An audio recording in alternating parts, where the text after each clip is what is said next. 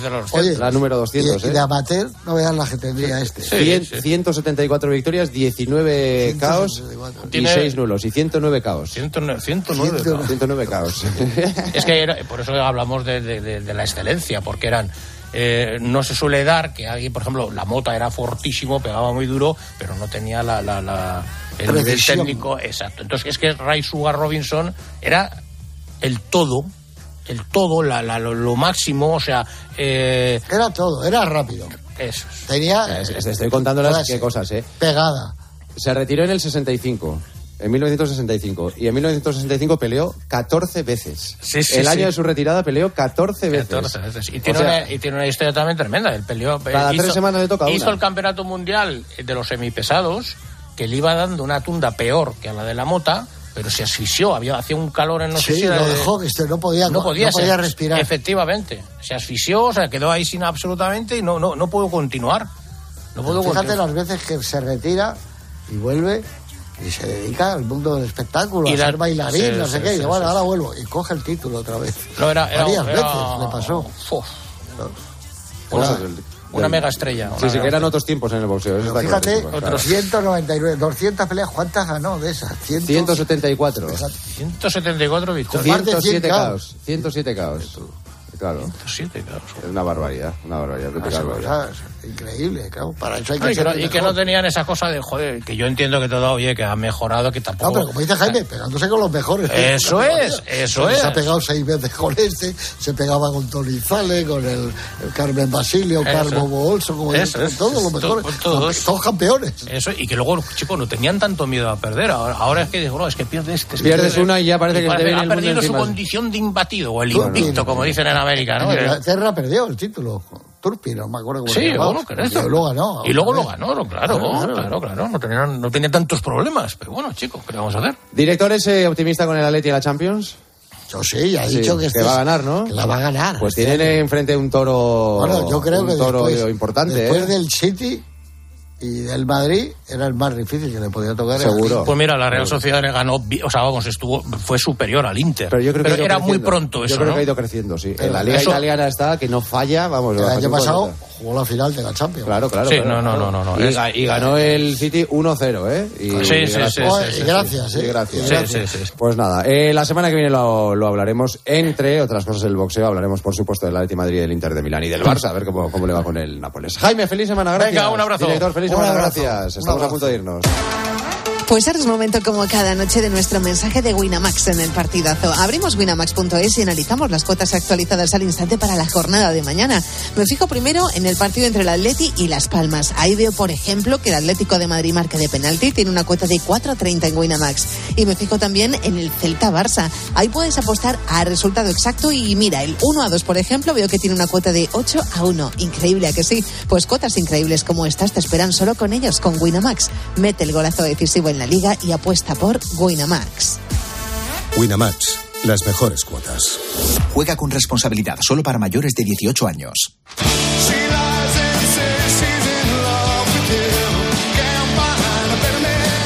Nos vamos, lo dejamos aquí. Mañana volvemos poquito antes de las 2 de la tarde, que ya saben que mañana juega el Atlético de Madrid contra Las Palmas para empezar la jornada del sábado. Y estaremos hasta la una de la madrugada, así que vengan cuando quieran, que para eso están en su casa. Gracias por estar ahí un día más. Hasta mañana. Adiós. Joseba Larrañaga. El partidazo de Cope. Estar informado.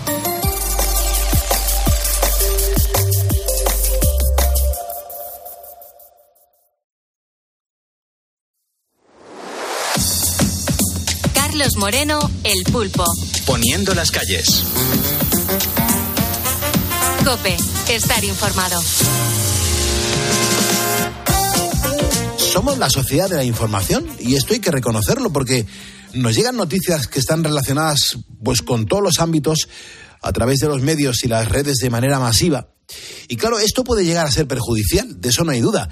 Bueno, pues en el caso de temas sanitarios hay que tener un, un cuidado extremo. Tanto es así que a veces es la propia comunidad científica la que está alertando sobre datos que no son correctos.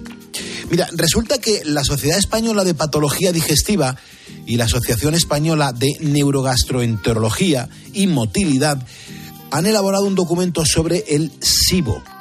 La doctora Carolina Ma- eh, es la coautora de este artículo. Ella es la secretaria general de la Sociedad Española de Patología Digestiva y también es médico adjunto del Servicio de Aparato Digestivo del Hospital Valdebrón de Barcelona. Es decir, una eminencia más que se suma a este programa de Poniendo las Calles. Y además, eh, yo le agradezco mucho que nos atienda a estas horas. Eh, doctora, ¿cómo está? Muy buenos días. Pues bien, buenas noches a todos. Bueno, buenos días, buenas noches. Eh, doctora, hemos recibido la noticia de este artículo y lo que tengo claro es que mm, era necesario contar a la sociedad, a todos los ponedores, las indicaciones correctas ante afecciones digestivas que tan, tan graves, ¿no? Porque claro, no todos los problemas que surgen eh, son fruto de enfermedades serias, pero claro, percibo cierta obsesión con esos temas, sobre todo en las redes sociales. Y leo y escucho demasiado la palabra SIBO, eh, S-I-B-O. Eh, por favor, ¿qué, ¿qué es lo que viene a significar? Vale, yo quizás empezando por la primera parte de tu comentario, sí que diría que es cierto que muchas personas tienen síntomas digestivos Ah, y de ahí el interés ¿no? en, en el aparato digestivo y de ahí este boom que ha habido en, en redes sociales hablando del, del SIBO. El SIBO lo que es es am, la presencia o el crecimiento de bacterias en el intestino delgado, que es, eh, que es una parte de nuestro aparato digestivo donde no tienen que haber bacterias o muy pocas, a diferencia de la parte final o, o que- que llamamos colon, donde sí que hay la famosa microbiota y ahí tenemos que tener muchas bacterias. Pero cuando hay bacterias en el intestino delgado es lo que llamamos SIBO. Perfecto. Claro, eh, esto es una afección que requiere, em, digo yo, de un, de un diagnóstico, porque claro, no todo el mundo que acusa el problema en ese sentido padece SIBO, ¿no? Exactamente, y, de ahí viene un poco el problema y, y la iniciativa de, de nuestra sociedad en, en crear este documento y otras sociedades y otros especialistas que están hablando ahora del tema, ¿no? Ah, el SIBO puede ser causa de síntomas digestivos, pero yo diría que es en una minoría de los pacientes que tienen problemas digestivos. Claro, eh, es que estoy pensando, eh, Carolina, que claro, este es un trabajo que han, que han redactado ustedes. Mm, Me da la impresión de, que es una especie de tirón de oreja social. Porque claro, aparte de, de que para llegar al diagnóstico certero se requieren mm, unas pruebas y, la atención médica adecuada. Los españoles es verdad que comemos cada vez peor y, yo no sé si le parece que estamos tratando muy mal a nuestro sistema digestivo. Sí, eh, o sea, exactamente. Ah, hay muchas causas para tener síntomas digestivos. Has mencionado la- alimentación, yo diría que también el estrés, el ritmo de, de vida que llevamos. Y ah, por algún motivo que quizás no es fácil de comprender, ah, el, el, el SIBO ha salido como si fuera la causa de, de todo, ¿no? Bueno, uno de los motivos que, que, que probablemente sea la causa de esto es que es que ha aparecido un test para, para diagnosticar el, el SIBO y es un test que está ampliamente disponible en muchos laboratorios, es decir, es muy fácil que una persona incluso se autopida este test para, para SIBO y por desgracia es un test que es, yo diría que malo directamente en el sentido de que es muy, muy poco específico y sensible para, para este trastorno. Claro, eh, si nos centramos en el documento, eh, que es un artículo serio, con, con una base científica, que ha sido además creado por, por profesionales formados y expertos, sí que me gustaría saber qué recomendaciones aparecen en él. ¿Qué destacaría, por ejemplo?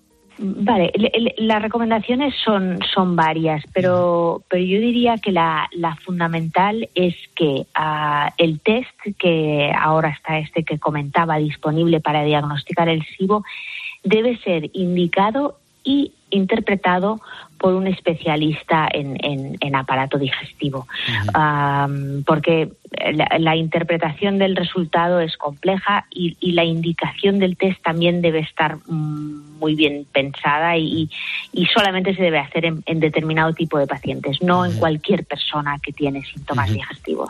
Ahora son las 5 y 20 de la, de la mañana, doctora, las 4 y 20 en Canarias. Estamos haciendo radio en directo en la cadena COPE. Para los ponedores que ahora mismo nos están escuchando, que, que son los que luego van a seguir escuchando a, a Carlos Herrera, ¿qué, ¿qué síntomas son los que pueden darnos una pista de que, bueno, de que algo no va bien en nuestro sistema digestivo? Lo digo más que nada para que acudan a un médico especialista.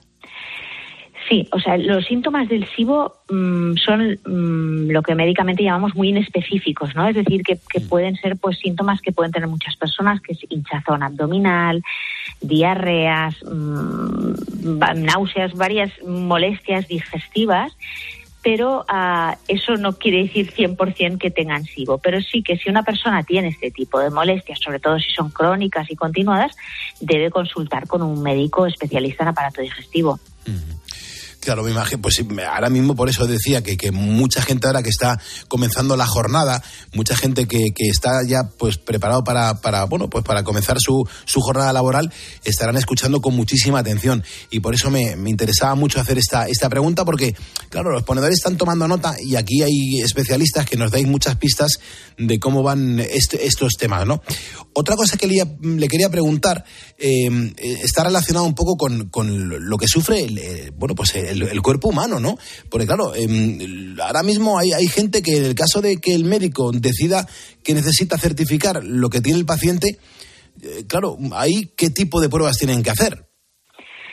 Bueno, claro, son muchísimas pruebas y entre ellas pod podría estar quizás este test de SIBO en, en algún paciente, ¿no? Pero son mm, cuando un médico en aparato digestivo sospecha un SIBO, habitualmente son pacientes que tienen lo que llamamos problemas de motilidad digestiva, ¿no? Es decir, su, su intestino no se mueve de manera adecuada, pues ya sea por, por alguna cirugía previa o por algún medicamento que toma o o, o, porque primariamente tiene un problema de, de, motilidad. Pero lo que quiero insistir es que el SIBO es una prueba y luego, pues evidentemente hay muchísimas más pruebas que, que, que utilizamos los médicos digestivos.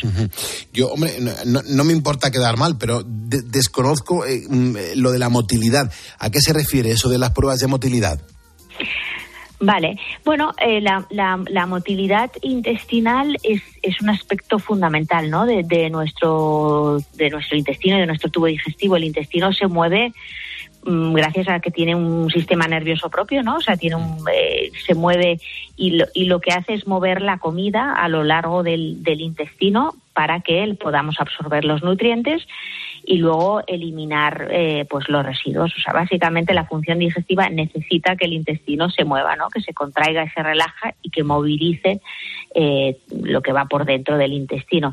Las, las pruebas de motilidad son también, hay muchas maneras de, de, de mirar la motilidad mmm, algunas más complejas y otras más sencillas, pero creo que quizás ahora aquí sería un poco largo de explicar. Sí, sí, de, bueno, pues eh, de, nos quedamos con esos datos, pero una vez, por ejemplo, que se realizan esas pruebas y se obtienen los resultados y, y, y sale que, que, que sí, que, que confirman que, que ahí está el SIBO, que lo padece, eh, a partir de entonces, ¿cuál es el tratamiento, doctora? Pues bien, si el paciente tiene SIBO, realmente uh, es, es un SIBO correctamente diagnosticado, el tratamiento es con antibióticos. Uh -huh. Y ahí, de ahí también, en parte, el documento, ¿no? Porque si diagnosticamos SIBO erróneamente o incluso nos autodiagnosticamos SIBO y comenzamos a utilizar antibióticos sin una correcta indicación, pues es, es, es, es está mal hecho, ¿no? Está Porque mal, son, claro. son, son medicamentos que también pueden tener sus consecuencias negativas. Por tanto, si estamos seguros que hay un SIBO, hay que dar antibióticos y, y, si no, pues no utilizarlos, claro. Es que, claro, según estoy escuchándole, doctora, eh, estoy alucinando un poco. Lo digo más que nada porque ustedes, los especialistas, asumen el autodiagnóstico y, ya no solo eso, ¿no? sino que, eh, eh, que se automedica y estamos tratando un tema de salud. Claro, mm, que tenía que estar yo creo que en manos de médicos únicamente. A partir de entonces, claro, ¿dónde comienzan los errores de, de los pacientes en este sentido, doctora? Yo, yo intento siempre no culpabilizar a los pacientes, ¿no? Porque creo que al final son personas que se encuentran mal y, y yeah. buscan, pues, una solución o, un, o una causa, ¿no? Sí. Pero sí que es cierto que, por ejemplo, en, en, concreto el test del SIBO pues, se ha hecho ya ampliamente disponible en, en, en, muchos laboratorios y se puede solicitar prácticamente sin la petición de un médico. Es decir, que es, es muy fácil que se haga este test, un test muy sencillo en aliento, requiere soplar en unas bolsas después sí. de tomar un, un sustrato y este test se indica incluso por personas que no son médicos o, como decía, por el, por el propio paciente. Claro, por supuesto, y tiene todo el sentido, pero claro, yo, yo lo comento por el acceso que tenemos eh, tan fácil a través de Internet a, a todo tipo de información que no es fiable. Eh, claro, es que esto es un, como un escaparate en el, en el tema de la salud que abre muchas puertas erróneas, sobre todo, como dice usted, a personas que lo único que quieren es curarse, que, que se encuentran mal y que buscan soluciones mm, del modo que sea. Hombre, yo creo que eso es lícito y también es entendible, pero claro, por eso precisamente insistimos en acudir a los profesionales y, y tenemos la suerte de que ahora mismo esté poniendo las calles con nosotros. Sí, totalmente. Yo primero lo que pediría, porque no podemos evitar que las personas busquemos, y casi me autoincluyo, ¿no? Buscamos en Internet, ¿no? Para informarnos de cualquier cosa y es normal que, que se busque información médica. Pero hay webs fiables y aquí incluso ya indico la web de la Sociedad Española y de su, de su, eh, de la Federación Española de Aparato Digestivo tiene información fiable que han escrito médicos y es información seria. Yo creo que el problema empieza cuando ya nos vamos a las redes, mmm, están hablando personas que, que, no, que no tienen ningún tipo de conocimiento científico y, y, las personas se creen lo que dicen a pies juntillas. Esto es lo que es sí, sí, sí. para mí alucinante, ¿no? O sea, que es ir a buscar fuentes fiables en Internet si se quiere y si no, pues idealmente hablar con un especialista en persona, claro. Claro, es que por una parte está el, ese acceso a la información de, de garantía, y por otra está el comportamiento de los españoles en las últimas décadas frente a la comida, que por cierto mm, deja mucho que desear, sobre todo con, con la dieta tan rica que tenemos, que es que la dieta mediterránea, que, que ha sido reconocida a nivel internacional. Doctora, pregunta, eh, ¿es verdad que hemos evolucionado, hemos evolucionado hacia mal o no, doctora? Sí, seguro, esto que estás diciendo está ampliamente demostrado, ¿no? Que la, sí. la dieta que hacían pues nuestros abuelos no tiene nada que ver con la que hacemos nosotros hoy en día. Mm. Todos tenemos mucha prisa, mucho estrés, comemos cualquier cosa cuando podemos y, y, no, y no utilizamos los productos fantásticos que tenemos, ¿no? El aceite de oliva, por ejemplo, y pues eso, la fruta, la verdura. Uh, esta dieta es muy importante para un correcto funcionamiento del, del aparato digestivo, o sea que hay que intentar en la medida de lo posible volver un poco a, esa dieta mediterránea que, que, sabemos que es, que es muy buena para el, para el cuerpo humano en general. Pues doctora, yo le voy a pedir alguna recomendación a, a la hora de, de, comer, algún consejo, un consejo básico que debamos tener a la hora de alimentarnos.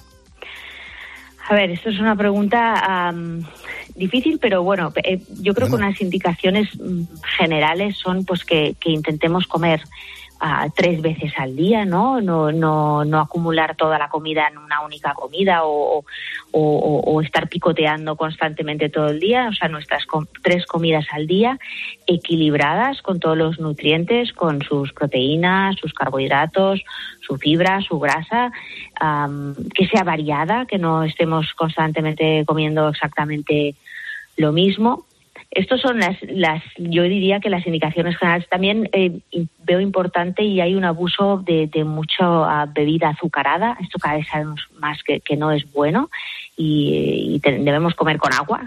Es, es, es, lo sano, hidratarnos con agua y, y, y dejarle esas bebidas azucaradas para, para momentos puntuales. Uh -huh. Bueno, yo tengo a mi alrededor, doctora, un, montón de personas que han dejado de lado el gluten, ¿eh? El gluten y muchos el azúcar. Yo, por ejemplo, llevo un año sin tomar eh, azúcar en el café con leche y, pensaba que eso no lo iba a poder conseguir y no tomo nada de azúcar cuando me pido un café con leche o un café solo. Ya, he hecho, ya soy un valiente. Pero claro, hay mucha gente que sin ninguna base, simplemente porque algún día ha comprobado que le sentó mejor algo en concreto, eh, han decidido eso, se quitan el gluten, el azúcar. A esas personas que, ¿qué le decimos o qué nos dice? Esto es un, estas dietas restrictivas son un boom, ¿no? Yo creo que la causa vuelve a estar también en, las redes sociales. Mi opinión médica y mi impresión, que esto lo vemos muchísimo también en la consulta, es que cuando una persona comienza a hacer una dieta de este tipo, lo cierto es no, yo pienso que no están el, el, el, hecho de que se encuentre mejor no es debido a lo que han quitado, sino que probablemente empiezan a comer algo mejor, ¿no? Porque claro, cuando tú quitas el gluten de tu dieta, por ejemplo, pues te obliga a hacer una dieta algo más sana, ¿no? Quizás tienes que empezar a eliminar toda esa bollería que comías o, o esas cosas que picabas entre horas, uh, lo mismo con los azúcares, o sea que yo creo que lo que probablemente está ocurriendo en la mayoría de casos es que simplemente están mejorando su dieta em, porque los alimentos sin gluten son, son, son limitados. Mira, Da- Damián, Damián Borreguero es un ponedor que me acaba de escribir desde Albacete. Me dice, Pulpo, por favor, pregúntale si son también importantes los horarios de las comidas. Sí, sí, yo pienso que sí, que, que yo y, y son las recomendaciones generales, ¿no? Eh, es tal como decía, ¿no? Comer mm, tres veces al día y, y- y- y repartir a lo largo del día las comidas, no, ni- eh, no, no, no comer un- en una única comida la gran parte de las calorías del día, que esto es lo que bueno, hacen muchas personas, ¿no? A veces por culpa de los trabajos y, y de la falta de tiempo. Sí, sí, es que este es un tema que nos afecta significativamente a, a todos los ponedores, porque con estos horarios de trabajo de noche, de madrugada, que, que, que- que vamos al, al revés de la gente, yo reconozco que muchas veces eh, como a lo mejor un trocito de fuet por, de madrugada, cosa que me imagino que no debería. Eh, la gente se tiene que organizar las comidas. ¿Alguna recomendación, doctora, para, para los ponedores de calles? Bueno, yo diría que, que en la, sobre todo si son noctámbulos constantes, ¿no? Que esto lo vemos mucho en los hospitales, que encima hay, hay personas que trabajan de noche a turnos y entonces todavía es, es más complicado, pero desde luego si siempre es el mismo horario, intentar respetar eh, esas mm, tres comidas al día, intentar hacer un horario más lo más parecido posible al, al diurno. Am, lo cierto es, es que cuando trabajamos a turnos eso esto se hace más difícil, igual que el, el tema del sueño, que también es fundamental ¿no? Eh, en, en la salud humana. ¿Qué ocurre con la lactosa, doctora? ¿Qué podemos decirle a la gente que nos está escuchando? Sí, la, la lactosa lo cierto es que hay una, una- un porcentaje importante de la población que es, que es intolerante hay, y hay adultos que no que perciben que no les sienta bien la, leche o los derivados lácteos y bueno yo en ese caso recomendaría eh, hacer el test para, para confirmar y si uno es intolerante a la lactosa pues bien hay que hay que intentar reducir la cantidad de lactosa en la dieta. No recomiendo hacer estas dietas sin, sin, sin haber consultado o sin haber hecho un test previo. Bueno, pues no hay tiempo para más. Yo le, de verdad que nos ha quedado sobre todo muy claro, doctora, eh, pues todo esto que nos ha contado, ¿no? Que, que debemos tener cuidado sobre todo al seleccionar la información veraz que está siempre en manos de profesionales especialistas. Es verdad que se han formado para ello, pero y sois vosotros, son ellos los que han redactado este documento sobre el sobrecrecimiento bacteriano intestinal llamado SIBO, eh, cuya redacción, por cierto, ha sido realizada por los doctores Verónica Martín Domínguez, Cecilio Santander y Carolina Mala Gelada a quien agradezco que nos haya atendido a esta hora en Poniendo las Calles. Ella es la secretaria general de la Sociedad Española de Patología Digestiva y médico adjunto del Servicio de Aparato Digestivo del Hospital Valdebrón de Barcelona. Carolina, doctora, muchísimas gracias. Un saludo. Un placer. Carlos Moreno, El Pulpo. Poniendo las calles. Cope, estar informado. Carmen, ¿cómo estás? Buenas noches. Pues mira, estoy muy bien. Estoy escuchando, eh, procurando re- estar relajada porque es emocionante eh, hablar contigo. Mm, ¿Por Te qué? sigo cada noche, hace tiempo. Y, y me gusta, me gusta, me, me relaja, fíjate. Qué bien, en qué lugar bien.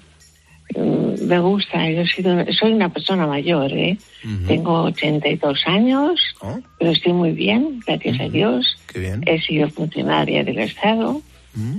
que no me gustaba, quería ser médico, pero en aquella época los que estudiaban eran los, los hombres, que- porque no había universidades en todas las ciudades españolas y había que irse fuera a estudiar.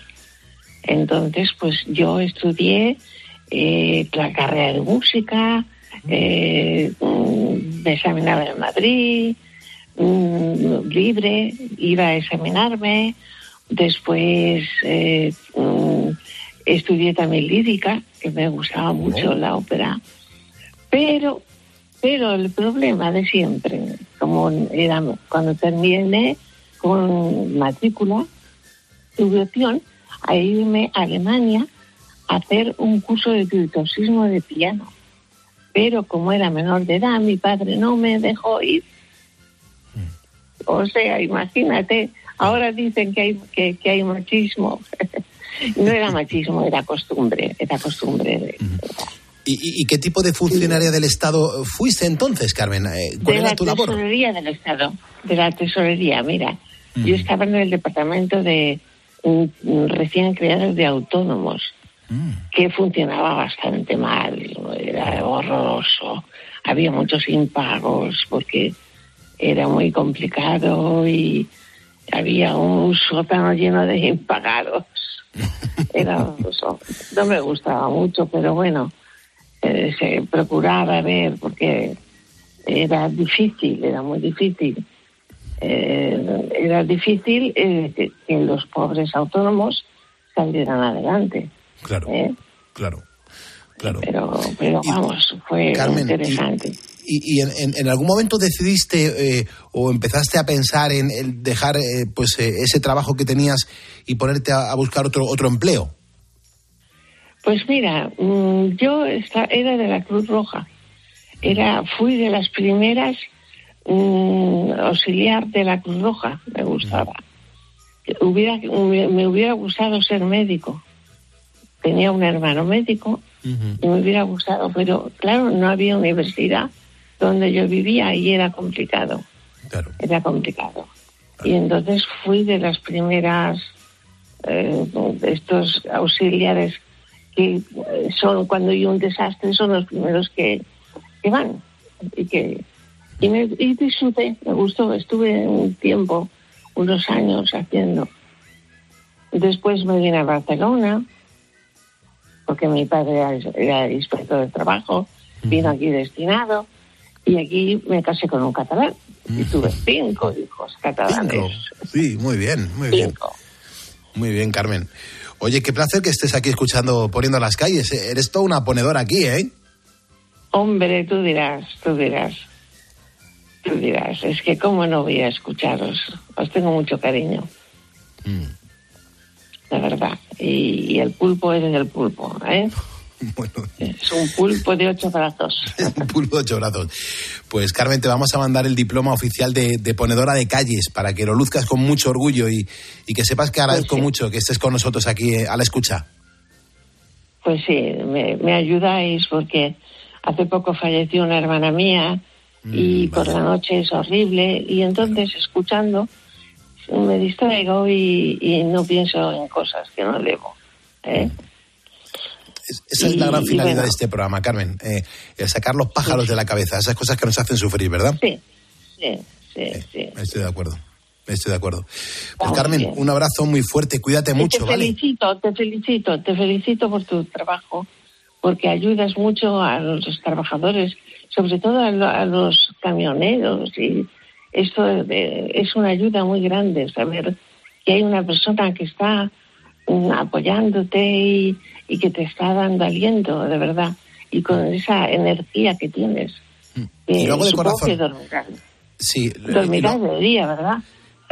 Yo du- duermo antes y después. Yo he dormido ahora mm, casi cuatro horas eh, antes de comenzar el programa por la tarde. Y, y luego cuando Ah, claro, empiece Carlos Herrera a las seis y media vuelvo a caer otras cuatro horas. O sea que Vale. me cuido mucho, eso sí, Hay es que- verdad. Hay que dormir. Sí, hay que Cuídate, dormir. cariño. Es verdad. Cuídate. Carmen, sé feliz. Espero que estés notando el abrazo que te estoy dando.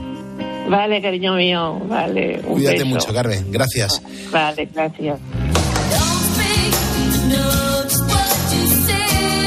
Escuchas Poniendo las calles. Con Carlos Moreno, el pulpo.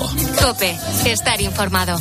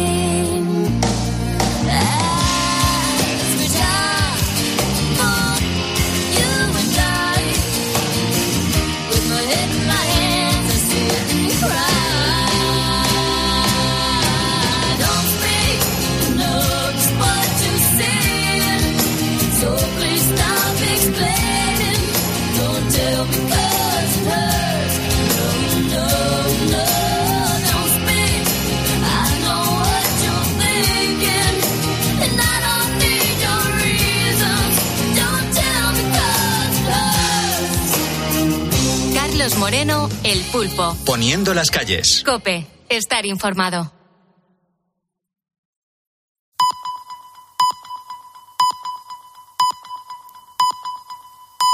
Las dos.